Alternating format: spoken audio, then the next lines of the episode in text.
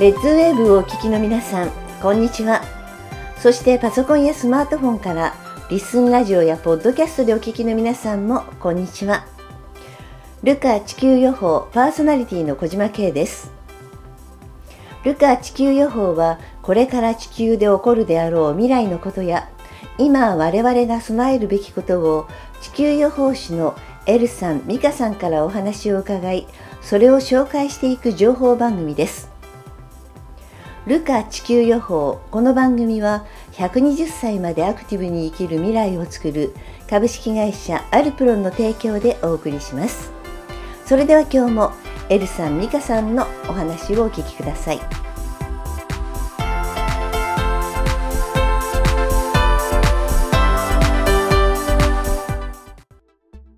最近ね皆さんからやはりあの地震がねあの頻発したということであの心配される方が多いんですがその辺はどうですか？ルカのグループになり始めた頃に、うん、特にあの愛知県に縁ができた頃から、うん、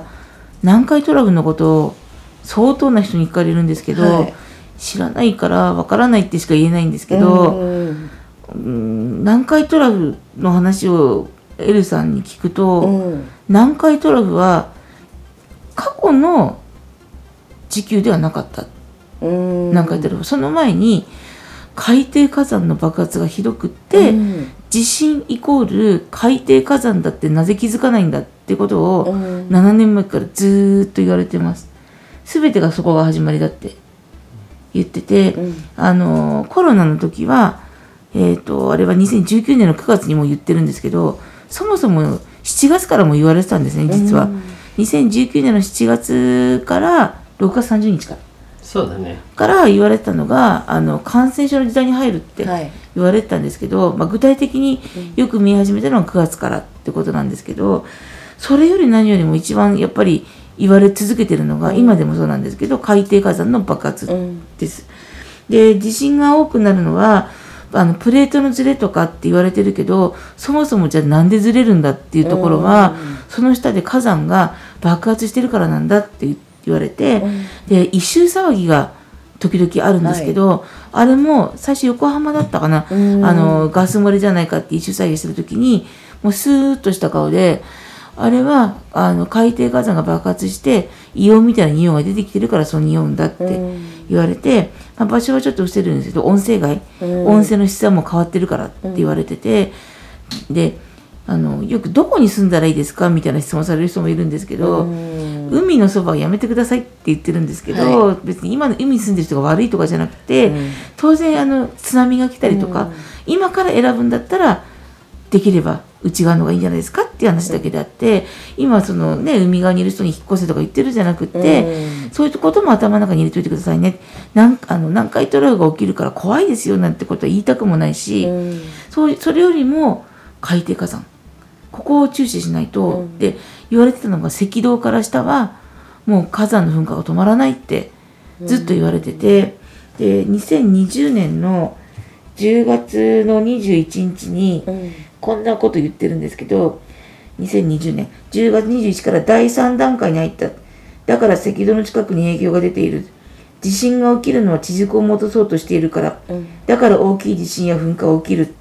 放置はしてはいけない。噴火を放置するから肺で太陽が見えなくなって水がダメになる。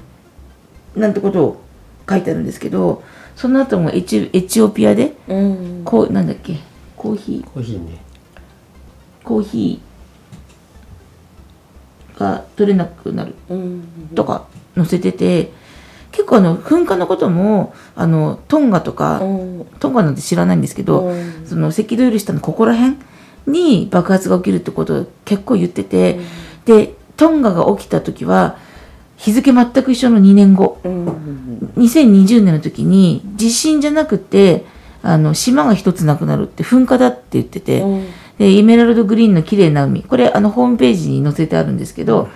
うん、2020年の11月1月14日に地震ではない島が一つなくなる有名な海エメラルドグリーンの綺麗な海って書いてあって であのし一つなくなる。断崖絶壁の真ん中から噴火して島が一つなくなるって載ってるんですけど、同じ日付で2年後にトンガが噴火したんですけど国この時も気候変動のことも言われててこのトンガのあの噴火によってまた気候が変動が激しくなるよとも言われてたんですけど、まあ、今まま来てる感じです。そうだね。で、あそこら辺が今またひどいよね、噴火がね。そうだね。日本も地震がちょいちょい来てるんですけど、うん、あの、東北の震災のようなものはまだ見てないです。見せられてないんで。うん、だからといって安心するんじゃなくて、す、べ、てどこで起きてもおかしくない予行演習じゃないんだけど、いつでも災害に対して備えとかないといけないなっていうためにね、ちょこちょこ受けてるって言うんですけど、あの、赤道から下、だからよく、あの、旅行に行くのに、どこ行ったらいいですかとかっていうので、そんなの自分で決めてくださいってしか言わないんですけど、でもまあ、ね、あの、まあ戦争もあるし、うん、こっち側は地震とかもあるので、その中から、まあ自分で安だと思うとこね、あの、出して行ってくださいって言うんですけど、まあ、知ってるに越したことはないな。でもこれ、あの、よく、ある、あの、方から言われたんですけど、そのエチオピアのコーヒーとか、うん、あの船船えっと座礁した船の話とかタンカーの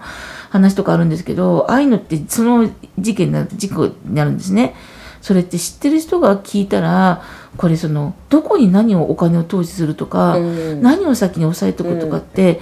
あのできればこれ一般の方にもラジオを聞いてもらいたいんですけど、うん、起業家の方とかそういう方に聞いてほしいんですよ。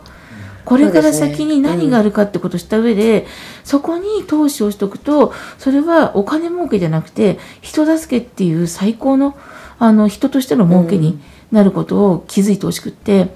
だから変な人がいたらあなたたち拉致されるわよって 言われて YouTube とかあのそういうの出ないようにしたんですね。ですよね。そうだね。あのいろんな人がいてあの僕らの話を聞いて本当に利用しようとする人たちも当然いるし、うん、だからどういう人たちと縁がこれから持てるかわからないんでやっぱりあの皆さんに身を守ってっていう言ってるのと一緒で僕らもちゃんと発信して、はい、身を守んなきゃなっていうのは思うんで。そうですね。あのグループの皆さんにはねあのグループの LINE でいろいろ情報を発信されている部分があってやはりねグループの皆さんだけではなくもっと大勢の方に伝えたいと思ってこのラジオをやらせてもらっているところがあって。で今もお話をする時も日付とかは必ず過去の LINE ので実際に情報を発信しているものから確認をしているということであの思い立ってねこここ実は過去はこういうことを言ってたとかそういうあのことではなくて実際に見て見てそれをお伝えしたものをこう洗い出して今見ているっていうところがあるんですがやはりこう震災とかね火山の噴火とかっていうところはあのみんながすごく気になっているところ、でそれがあのギリギリあの、ね、10年後に来るのかもう徐々にもう始まっていて、すごく速いペースで始まっていくのかとかその辺のところが皆さんが心配で「地震はどうなりますか?」とか「うちのエリアは大丈夫ですか?」っていう質問もね結構、ね、受けてるみたいなところがあって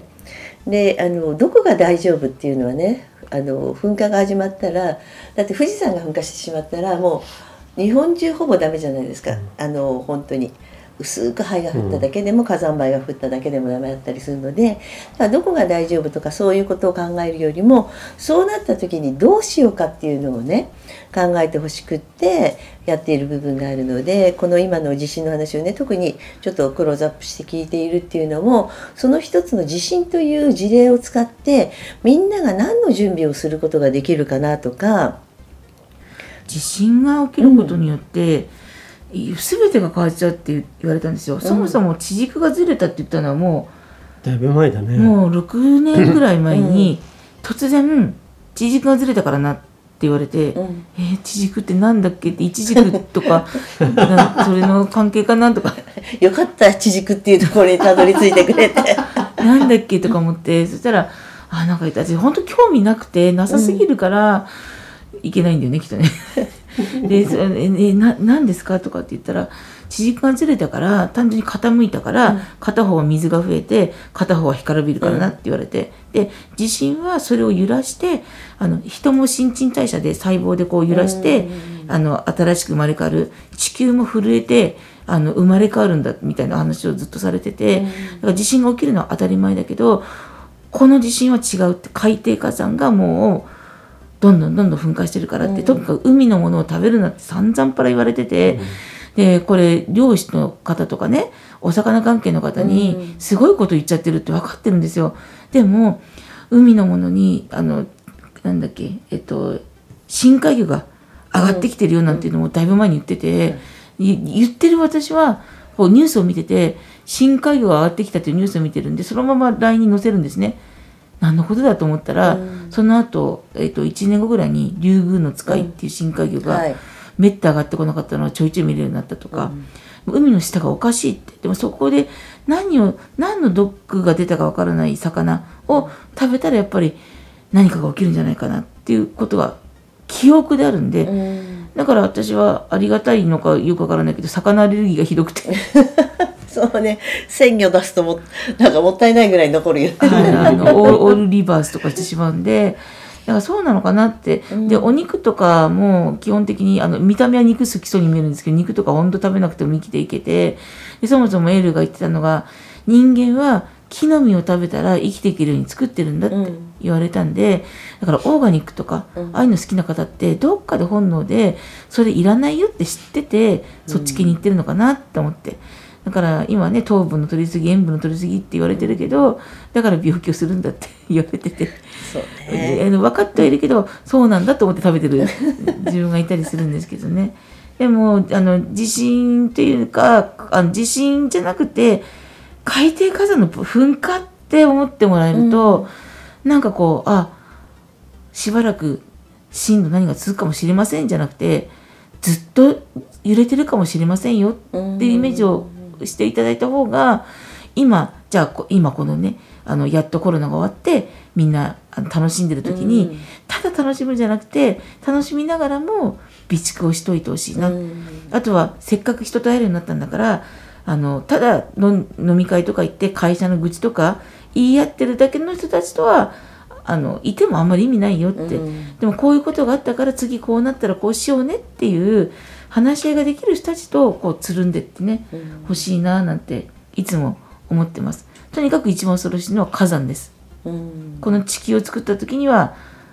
火山っていうかそういう火の種を中に入れて作った上から水で固めたみたいな話をされてたんで、うんうん、あとやっぱオーロラがだいぶヒントらしいんですよ。はい、オーロラのことを聞くんですけどこれ地震が出たからオーロラとかじゃなくてオーロラはあの私たちこの地球があのこの何でしたっけ？えっとバーチャルな世界って言ってて、で何でしたっけあれ？なんだっけ？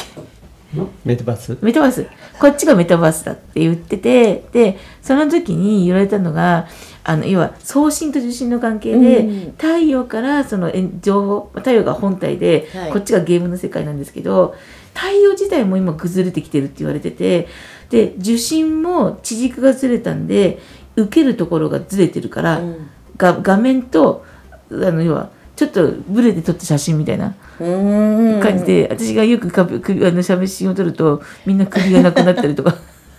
昔のカメラですよ。こうやって押すやつね。首がなく シャッターと一緒に カメラカメラも下ろしちゃうんですね。なんですけどそんな感じであの要はあの受けと送信と受信が合わなくなってきてるからそのズレでオーロラが出る場所が変わっててでオーロラがずれてきたらそれが証拠だって。地軸がずれてるって。オーロラがたくさんずれればずれるほど修正が効かなくなるからって言ってだからオーロラのニュースが出ると結構ねね。見てるんですけど最近多いんですよ。今まで見れなかったところでオーロラが見えるとかっていうことがあるんで、あの裏側には多分あのあそこ覗いちゃうともしかしたらえここってゲームの世界なんですか？っていう答えがあるのかもしれないと思うぐらい。そうね。オーロラはよく最近見るね、うん。何か意味があるんだろうね本当ね、うん、よくオーロラが消えたら意味わかんないですけどオーロラが消えたら次元がみんな理解できるっていう表現をしてたんで本当にあのオーロラっていうのは何かを隠してるものなのかなっていうふうに単純に思う。今思ってるみんなが思ってる地球はあのオーロラのね、手前にあるもので、うん、そのオーロラがなくなった瞬間からその先が見えるのかもしれないっていうふうにね、考えてみたりするとすごくねあのそしたらオーロラがなくなった時はその先にどう行けばいいかっていうのを考えて、ね、手ぶらで行ったら大損だからやっぱ武器と知恵と必要なものは持っていくっていうような発想でそういうところを注目してるといいかもしれませんね。あのルカのグループの中で、うん、あの阪神・淡路大震災の、うんあの方とかいらっしゃるんですよ、実際にあの会われた方が。あと東北ね、うん、そうすると具体的に何と何が困って何が何が本当に助かったとかっていうことをグループ LINE に載せてくださるんですね。それ見るとあの例えばあのいろんなねあの市町村で防災グッズはこれが必要ですよっていうのとちょっとまた違う視点で教えてくれるので、そういうのもねすごく一緒にね情報共有していきたいんだよね。そうね多分すごいちゃんと練習練習って言っちゃいけないんだけど、うん、今回世界中がコロナを経験して、うん、じゃあこういう事態になった時にはどういう対処方法があるんだっていうのを多分これも学んで知恵、うん、で多分だんだん問題は大きくなっていくんで今度コロナを経験してある程度の知恵を貯めたらその知恵があったら次これ乗り越えられるでしょっていうものがまた来るような気がするんで。それをだんだんだんだんみんなが経験を積みながら知恵を積んでで知恵を持ってる人たちが教えてくれることによって、それを実践していくっていうのを繰り返し。だから本当にコロナの時代はいい時代だったねって言われる時代が来るよっていうのを見てるんで、あのこれから本当に大きなことがいっぱい起こってくる可能性がある。その時に何の準備も知恵も持たずに向かうのと本当にいっぱい武器を持っていくのでは対処方法が全然違うんで。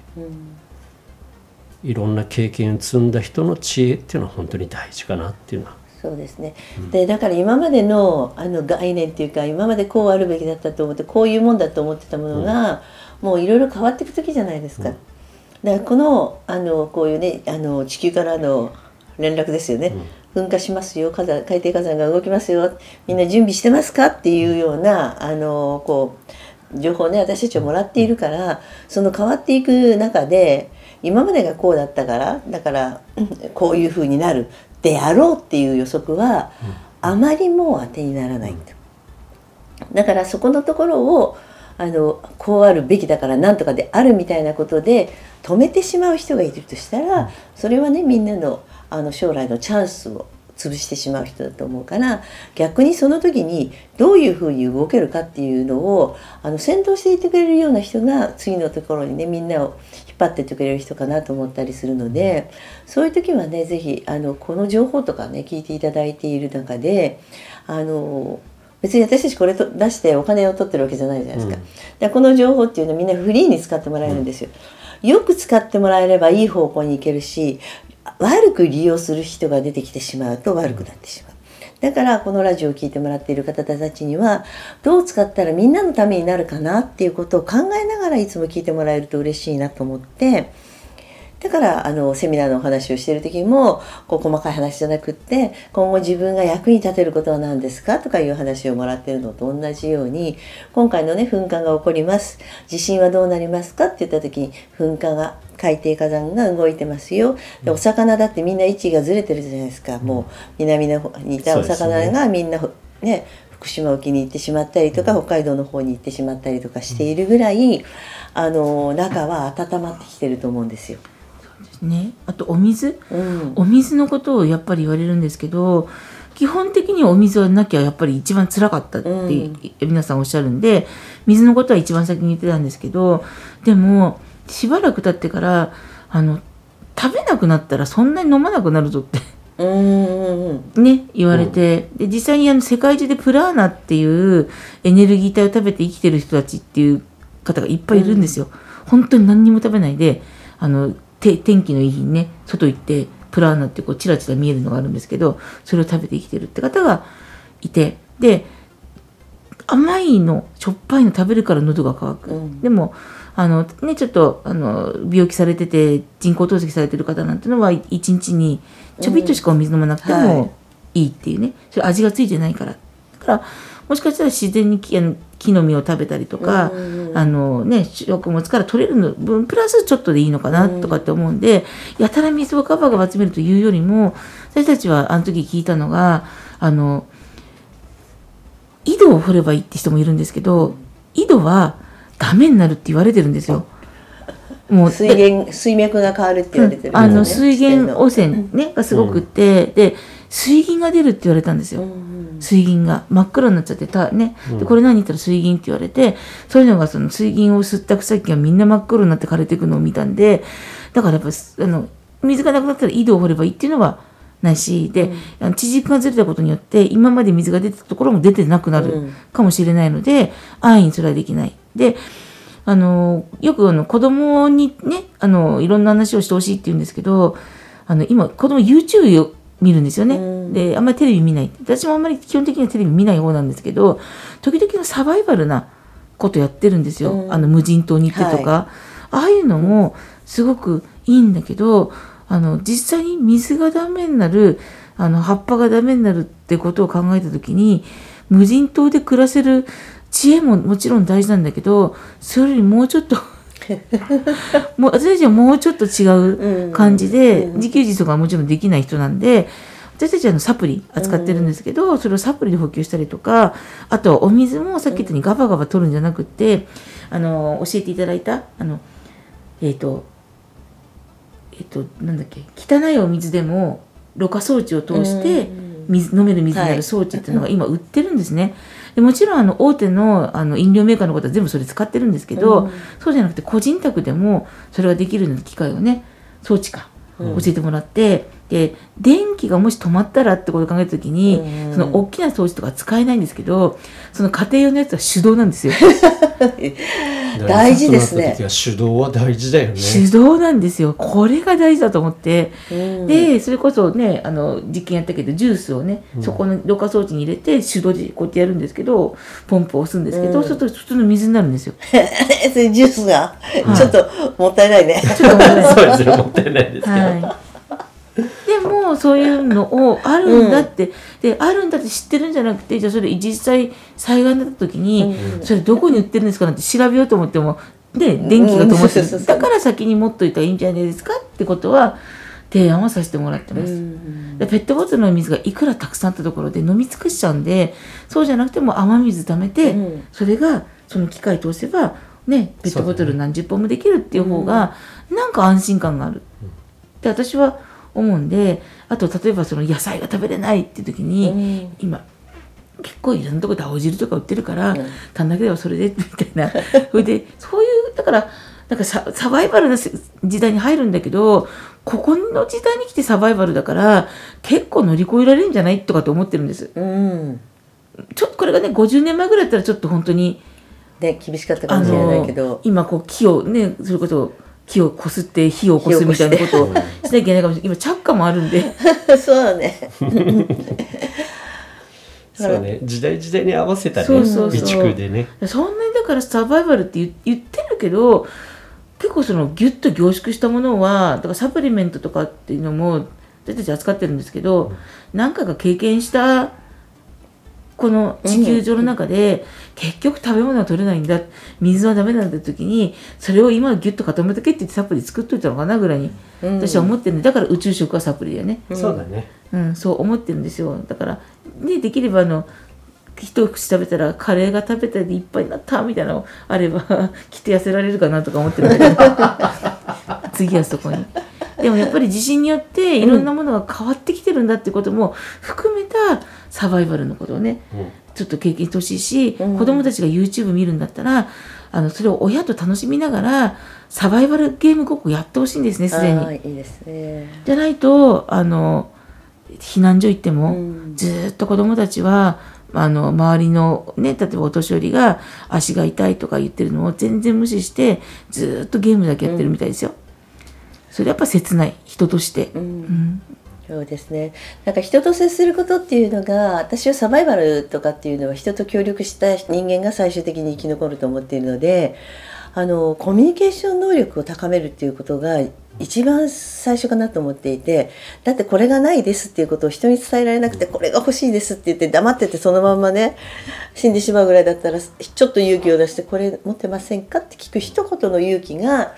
いけると思うのでなのであの例えばね噴火のところでこうなるって地球がねどんどんね、良くない状態になったって時でも声を掛け合って助け合えたりとか知恵のある人にものを聞けるとかいうこと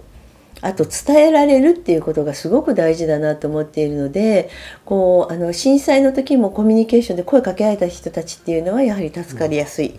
でじゃないですかでそこにあの誰かが何か言ってくれたからそこについていって助かったっていう人もすごくいるんですよね。だからそういう判断ができるようにいつでもみんなが準備をしているっていうことがすごく大事になってくるのかなと思いますよね。コミュニケーション大事ですよね今本当に心配してるのは若い子若い子っていつも言っちゃいますけど、うん、若い子たちは本当にネットの世界で生きてて、うん、ネットの中だけでのコミュニケーションっていう子たちはいっぱいいるんですけどやっぱり実際人と人と会った時に会話できる能力、うん、会話できる力っていうのはすごく重要かと思うんで。あのそういうのも今のうちにお子さん持ってる方なんかは子どもたちに教えるべきだしその経験積ませるべきかなっていうふうに思いますんで。ね。あの海底火山とか火山の爆発によって振動が起きるんですけど私たちこのエネルギー振動のエネルギーだと思ってるんですけどやっぱりね火山活動が噴火するとすごくイライラする人が増えるって聞いてるんですよ。うん、すっごくイライラする人が増えるから今おかしなことが起きてるっていうので全部振動。振動によってこっちは影響を受けるんで、それに負けないでほしいね。そうだね。うん、で、まあ、ルカグループに、ね、セミナー来てもらえると、そのエネルギーの出し方やるとみんなしびれますとか、うん、面白い、きますっていうので、で、そういうのでこう、ね、自分で調整をしていくのも大事だから、備蓄食べる飲むの備蓄もそうだしエネルギーのね、出し方っていうのも体感していかないと、外部の影響に負けちゃわないようにするためのねセミナーでもあるんで、ね、ぜひ来てもらえたらなと思ってます。そうですねあの自分の力を高めるっていう震災があってもそう水害があってもそうなんだけどやはりその時の一瞬の判断が自分しかできないじゃない。お隣の人が言ってくれて引っ張られていい人もいるんだけどその判断をするっていうことがものすごく大切になってくるんですよね。だからその自分が持ってるエネルギーって自分はどんなすごいエネルギーですってそんなこと言わなくて全然いいんですよ。私は自分の判断をしてこうして自分のやりたいことを推し進め推し進めることができる能力っていうのが本当に上手なエネルギーの外への出し方だと思う。だから私はエネルギーがついてらっしゃるよりじゃなくてみんなが自分のエネルギーをどういうふうに出せるかって出せる人が多ければ被害は少ない出せる人が少なくってあの人の騙されてしまうような人が多いと被害が増えるだから自分の力をつけるっていうことがすごく大切だと思いました。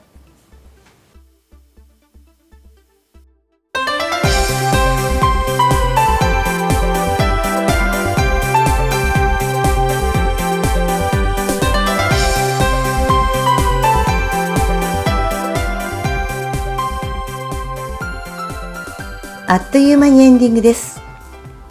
皆さんも周りの大切な人にぜひこの情報を伝えていただきたいと思います。情報を伝えていただくには、やっぱりこの番組名、ルカ地球予報を大勢の方にご案内していただけたら嬉しいです。ルカ地球予報では公式ツイッターを開設しています。ぜひフォローしてご意見ご感想を添えてリツイートしてください。この番組は120歳までアクティブに生きる未来をつくる株式会社アルプロンの提供でお送りしました。お相手は小島慶でした。それではまた来週お会いしましょう。